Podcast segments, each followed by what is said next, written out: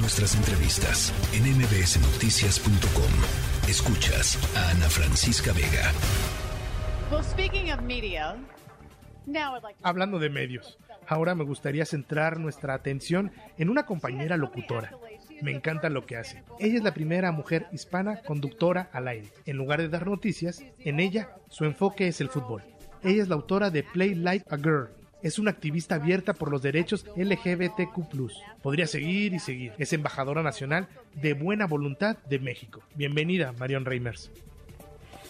Bueno, pues así le dieron la bienvenida a Marion Reimers eh, en un foro el día de hoy con motivo del Día Internacional de la Mujer en la sede de la Organización de las Naciones Unidas. Y nada más preguntarte primero, Marion, me da muchísimo gusto platicar contigo este, entrar a ese salón de plenos es o no es una verdadera eh, emoción, así como de estar entrando a un lugar, pues verdaderamente con un peso histórico brutal.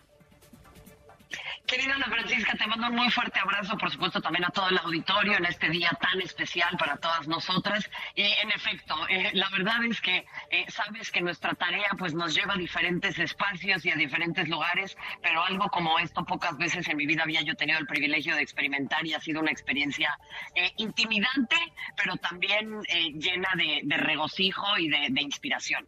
No parecías nada intimidada, mi querida Marion. eh, no, la, verdad, felicidades. Eh, creo que te expresaste, digamos, con las palabras precisas y exactas sobre tu propia experiencia, pero lo que me, gustó más de tu participación, Marion, es no nada más partir de tu experiencia, sino decir, eh, yo soy una persona que tiene una voz y una visibilidad pero hay eh, literalmente millones de personas alrededor del mundo em, con eh, estos, eh, siendo receptoras, digamos, de estos niveles atroces de violencia, sobre todo en las redes sociales, y algo se tiene que hacer. Sí, te agradezco mucho, Ana Francisca, porque tu espacio, tu equipo de producción y tu auditorio eh, han eh, sido fieles acompañantes en este proceso también y siempre me han dado la oportunidad de, hablar sobre esto aquí y, yo lo agradezco muchísimo. Y bien lo mencionas, eh, creo que es un tipo de violencia muy particular, ¿no? Porque si nosotros vemos a una amiga o a alguien que es, por ejemplo, víctima de violencia física, pues eventualmente veremos las marcas, ¿no? en este caso es una violencia tan íntima que eh, pues muchas veces no se ven las marcas que deja en una persona, ¿no? Yo no puedo dejar de pensar en la imagen de una joven, una niña, eh, ¿no? Eh, adolescente sentada en su cama sola con su celular, que es tal vez, como lo decía yo en mi intervención, el espacio más íntimo de cada una de nosotras, pero también el mundo entero está metido solamente en la palma de nuestras manos. Entonces, la violencia digital es un tema que tenemos que tomar en cuenta y ahí también, bueno, pues eh, entender la brecha digital que en México sigue siendo un factor muy importante y que hoy por hoy está ya tipificada como, como un nuevo tipo de pobreza.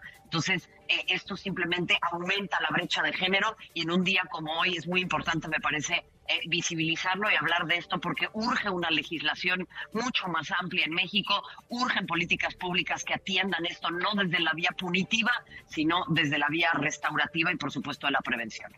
Eh, para todas las chicas que nos están escuchando hoy, Marion, para todas las niñas que fueron a marchar por primera vez, ¿cuál es tu mensaje? ¿Qué les dices hoy a ellas? Eh, me hubiera encantado estar ahí, me da muchísima eh, FOMO, ¿no? Como le dicen en inglés, no poder estar en la marcha en esta jornada, pero me congratulo de que seamos cada vez más, me congratulo de que entiendan que no están solas y que es importante alzar una voz, que eh, somos una y somos muchas más y que en definitiva eh, esto que nos han contado, ¿no? De, la, de que no tenemos que marchar, de que ya hemos llegado hasta donde tenemos que llegar, no es cierto. creo que tenemos que entender que constantemente constantemente nuestros derechos están puestos sobre la mesa disputa. Hay muchas resistencias todavía, hay mucho camino por andar y desde acá mi solidaridad y mi agradecimiento porque eh, esto, como lo decía yo también y lo, lo destacabas en mi intervención, pues no se trata de mí ni se trata de una sola, se trata de todas nosotras y agradecerles porque sé que también marchan por mí para que yo pueda tener una vida en plenitud de libertades y oportunidades y desde este lado hacer eh, lo recíproco y desde mi espacio lo que me corresponde, Ana Francisca. Pues seguimos en este tema y seguimos eh, en esta lucha, mi querida Marion. Te mando un abrazo y felicidades de nueva cuenta porque lo que lograste hoy y la voz que, que demostraste hoy, no nada más para ti, sino para las mujeres mexicanas, para las mujeres latinas, creo que fue muy importante eh, escucharla y escucharla en ese foro. Te mando un abrazo, Marion. Igualmente, Ana Francisca, mi cariño y mi admiración. Gracias nuevamente. La tercera de MBS Noticias.